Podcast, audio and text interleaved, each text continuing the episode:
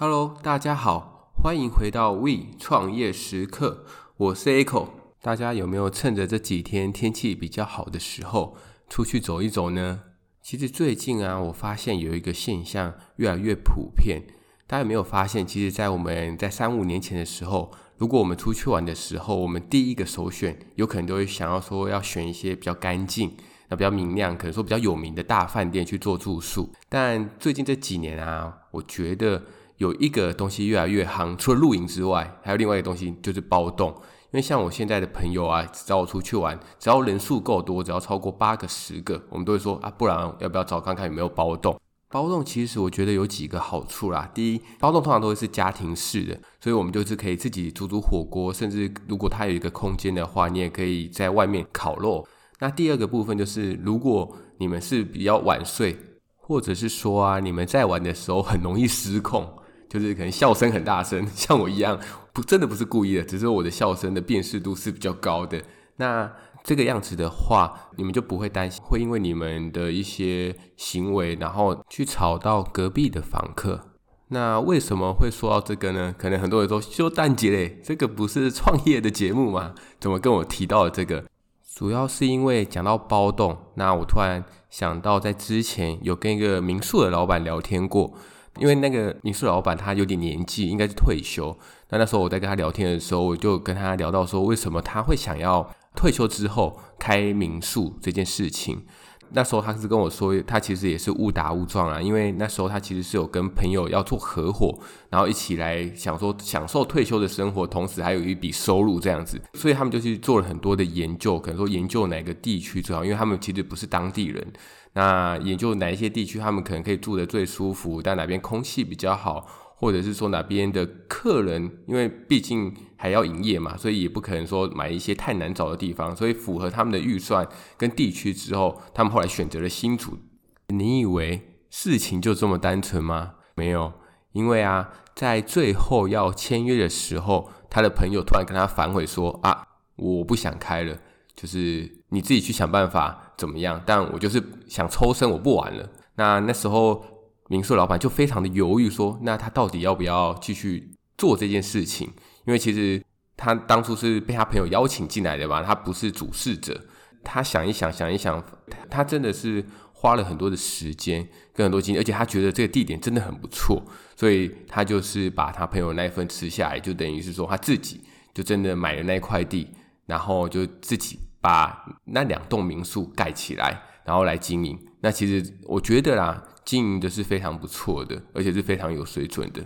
因此，合伙人这件事情，我们未来也会提到。但是，合伙人这件事情真的是非常非常的重要。因为我那时候还有跟他讲说，其实这样也不是坏事啊。毕竟，如果你把整个都吃下来，你有钱，那你把整个都吃下来的话，虽然会比较辛苦一点，但是。你的主控权会比较高，等于说未来如果你真的觉得你不想做了，那你就可以直接找别的买家，然后直接脱手。但是如果你的股权不不只有你自己，等于说他还有他朋友，那当有一个人想不做的时候，其实就会变得非常的尴尬。那我们把主题拉回来。我们这一次想要跟大家分享的主题是有关于市场定位这件事情。其实，在之前的集数有稍微的提到过，大家不知道记不记得有关于 SWOT 分析这件事情，就是自己去分析自己的定位，就是你自己啊有什么优势劣势，或者是在外部你有看到什么样的机会或者是威胁。那相信大家对于这一个应该都还记得吧？不记得也没有关系啦，再回去听一次就好了嘛。那什么是市场定位呢？我相信，如果你去 Google 啊，或者就去翻一些行销的书籍，其实应该都有很多不同种的解释。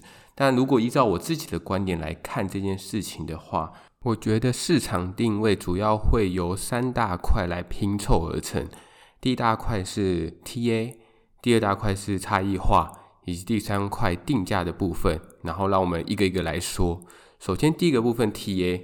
那 TA 是什么呢？TA 其实就是我们想要锁定的目标客群，就是我们想要去服务他的这群人。为什么锁定目标客群那么重要呢？呃，举个例子来说好了，假如说我要你跟一个人去对话，那你一定也会问我说，那你要对话的对象，他的性别是什么？他的年龄是什么？甚至说他的兴趣、他的喜好是什么？对吧？所以，当我们想要把我们的产品或者服务卖给一个人的时候，我们也必须要去找出那一群顾客他的喜好、他的种类或者他的特性有哪些不同。毕竟顾客是千奇百怪，哎，这样有点失礼，不好意思，是千变万化。百百种，反正哎呀，算，反正就是百百种就对了。所以你对于你顾客的掌握度，或者是他的轮廓描绘的越清晰是越好的。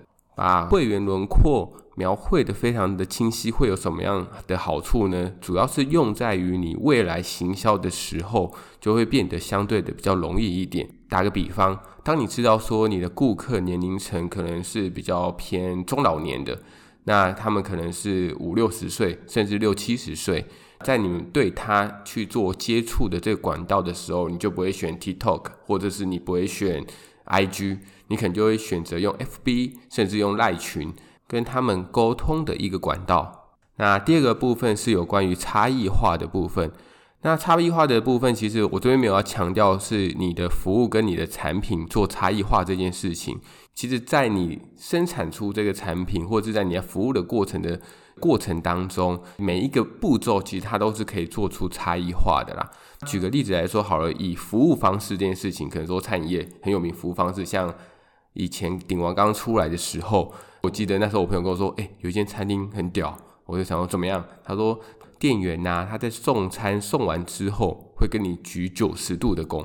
其实你会觉得说，其实这市场是有点被养坏了。后来发现，哇，开始有一些模仿者也开始这样做。还有另外一个很有名的例子，像那个海底捞啊，从大陆过来的。那其实它的服务，其实我觉得它是做到极致啊，因为他为了怕你在等的过程中会很无聊，所以你去那边在排队抽号码牌之后，那你可以在那边吃它的冰淇淋，或者是它有提供一些美甲的服务。诶，我之前还去的时候，它还有提供一个速读，让你可以在等待的时候，动动脑，很专注的在想一个东西的时候，其实你就觉得时间过得非常的快。除了服务方式，还有品牌形象。大家有没有想过，可口可乐跟百事可乐，他们都是卖可乐的，但是其实如果我们在想到他们这个形象，就他们品牌的这个形象的时候，是不是有一点点的差异？其实他们强调的东西是不同的。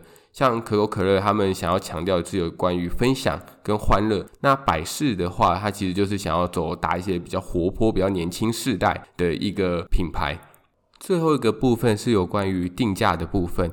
那定价这边我又分成三点。那第一点的话，在我们帮我们自己的服务或产品做定价的时候，其实可以把握三个重点啊。第一个重点是有关于周边。假如说我现在决定我想要在板桥区开一间店，那你就可以在板桥的附近，它的周边，然后来看看跟你们提供相同性质服务或者是产品的店家，他们是卖给顾客多少钱？那第二个部分你可以去参考一下，因为这个产品跟服务你应该不会是原创的啊。如果你真的是原创哇，那你就是市场的先进者嘛，那当然价格就是随你定。但如果你是跟随者，就是在你进入市场之前，其实已经有人很多人卡位在那边了。这样的话，就会建议你也去看看一下市场的均价在哪边。因为最怕的是，当你提供了一个产品或服务的时候，顾客其实对于这个东西，他在他的心中其实已经有一把尺了。他觉得这个价格大概就是只能卖到哪边。当你卖超过的时候，你就觉得哇，非常的贵。那这边其实也可以举一个例子，就是像卤肉饭，在我们的印象当中，卤肉饭其实它是相当便宜的平价小吃嘛，就是它可以在路边摊或在夜市吃，所以大概二三十块，我们都觉得还是可以接受。我记得在有一次的时候，胡须章他想要涨价，就是涨他的卤肉饭，那好像是要涨到五九块、六九块，哇，那时候竟然引起。市场上的一个反弹，就觉得说这个也太贵了吧？我还记得还有上新闻，就说哇，这个真的太贵了，所以大家都在讨论这件事情。那其实我觉得这件事情是见仁见智啊，就是到底你觉得这个东西，因为我觉得胡须章他所提供的，并不只是他的一个卤肉饭，他所提供的是有关于他，还他所他一个附加价值就是他的环境啊。像我们可能说去夜市去吃卤肉饭的时候，环境其实它其实没有那么干净的。但是胡须章，你可以看到它其实都是非常明亮的。哎、我这边先澄清一下，我这边没有帮胡须章做业配啊，只是就我观察到来，就是来跟大家做分享。那第三个重点是，第三个定价的重点是有关于价格定毛的部分。其实刚前面有稍微提到啊，顾客对于某一些东西，他在心中都是已经有一把尺了。这边的价格地毛其实就是在你自己在设计产品，因为你有可能不止一个产品，你有很多个产品。这个时候，举例来说好了，你有 A、B、C 这三个东西，那 A、B、C 这三个东西，你在设定价格的时候，你可以把 A 设的比较高价一点，那 B、C 可能就是价格不会那么高。所以这三个东西要选择的时候，它可能会偏向于就选择中间价格的那一个。那 A 的这个东西，其实你就是卖出去，就是当成是你自己多赚的嘛。它就不是你的主力商品啊，它就只是说它放了一个锚在那边，然后当大家有选择困难或选择障碍的时候，它不会去选择 A，它就会选择中价的 B 或者是低价的 C 这样子。接下来跟大家聊聊有关于市场中又分为蓝海市场跟红海市场。那其实这两个东西已经出来非常久了啦。那但这边还是帮大家简单的介绍一下什么是蓝海市场。那蓝海市场它指的就是在一个市场当中，它没有竞争者，或者是说它只有非常非常稀少的一个竞争者，所以在竞争的一个强度上面，它就不会那么样的强大。反之，红海市场的话，就可以想象你的那个市场，你所挑选的那个市场里面，全部你看到的都是你的竞争者，非常非常非常的多。因此，我们在挑选我们要进入的市场的时候，我们要选择要进入蓝海还是红海呢？你可以先想一想。好，那你有想到你的答案了吗？其实我觉得，如果是我的话，我会选择的是偏红海，偏红海一点点啊，但它不会到已经是完全杀红了眼，然后只采低价，你连差异化都做不了的那种市场。但是里面是必须要有一定的竞争者。主要的原因是因为我觉得，如果你选择的是一个纯蓝蓝海市场，你试想一下，当你在一个市场当中，有呜，里面只有你自己，都没有任何的人，但你有没有想过，为什么那个市场目前没有人进去？真的是因为你是第一个想到这个产品或者是服务的吗？还是说，其实在之前的时候，有人尝试着想要进入这块市场？但是他在做一做做一做之后失败了呢？其实这个点我觉得是相当重要。如果是前面你提到哦，确实就只是因为没有人进入的话，那非常的恭喜你，你找到了一块真的是还没有人去开发的一个市场。但是如果是后面的这一块的话，你可能就要特别小心，特别注意之前的那些人或者之前那些公司，他为什么会失败？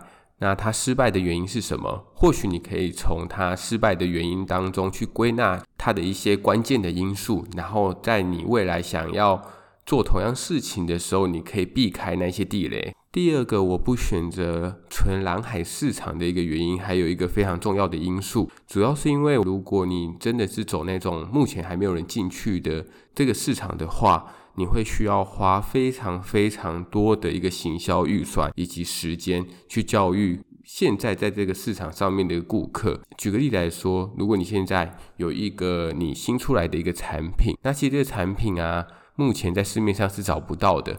因此，顾客如果看到这个东西的时候，是不是觉得非常的新奇？但是他不知道怎么样去使用啊，他不知道说这个东西。能够带给他什么样的好处？那你是不是就必须要花更多的人力、更多的时间来跟顾客说：“哦，你来用这个东西，这个东西可以对你来说会有怎么样、怎么样、怎么样的好处？”你必须要列给他听，并且进而让他购买。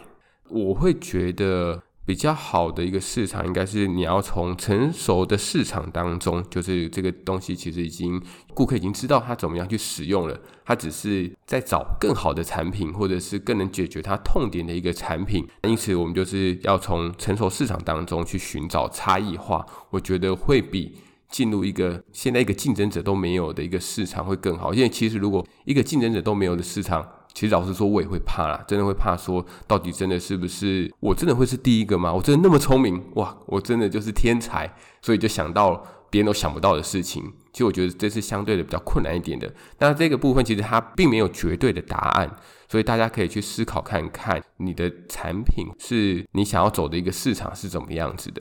最后跟大家分享一下，如果你到现在你还是觉得说还是不知道你产品的价格带该怎么样去定定的时候，有一个东西可以跟大家做分享。那这个东西是我之前去上课的时候学到的，它叫做马斯洛需求理论。你是不是觉得诶，怎么有点耳熟？没有错，以前大学在上心理学的时候，那个心理学家马斯洛所提出的那个理论。这个理论其实它一开始是做人类动机理论的一个架构，因为它将人类的动机分成了五大块嘛，就是生理需求、安全需求、社会需求、尊重需求跟自我实现需求。那这个东西要怎么样把它应用在价格带上面？我们可以先去想看看，因为刚刚前面有提到嘛，就是人类的动机总共分了五个需求。那这五个需求你想要满足，我以开餐厅为例好了啦，你想要满足顾客的哪一个需求？假如说我想要满足的是顾客的生理需求，那这时候你就要去想一下。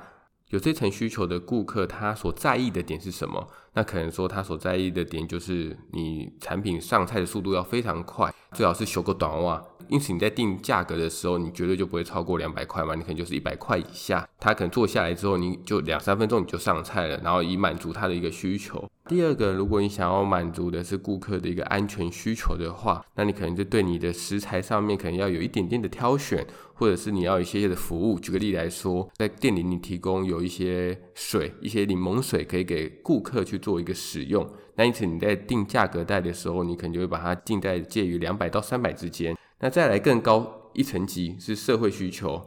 那在社会需求的话，主要来吃饭的，他可能是因为一个一些社交需求嘛，他需要跟朋友聚餐，他需要跟家人聚餐，甚至是需要跟情人聚餐。那这时候，他所在意的可能就不只是修个短袜了，他需要的是有氛围、有摆盘，或者是让他觉得舒服的店。那再更上一层级就是尊重需求。那这一层级的人是讲究自尊跟成就嘛，那因此你使用的可能就是要顶级的食材。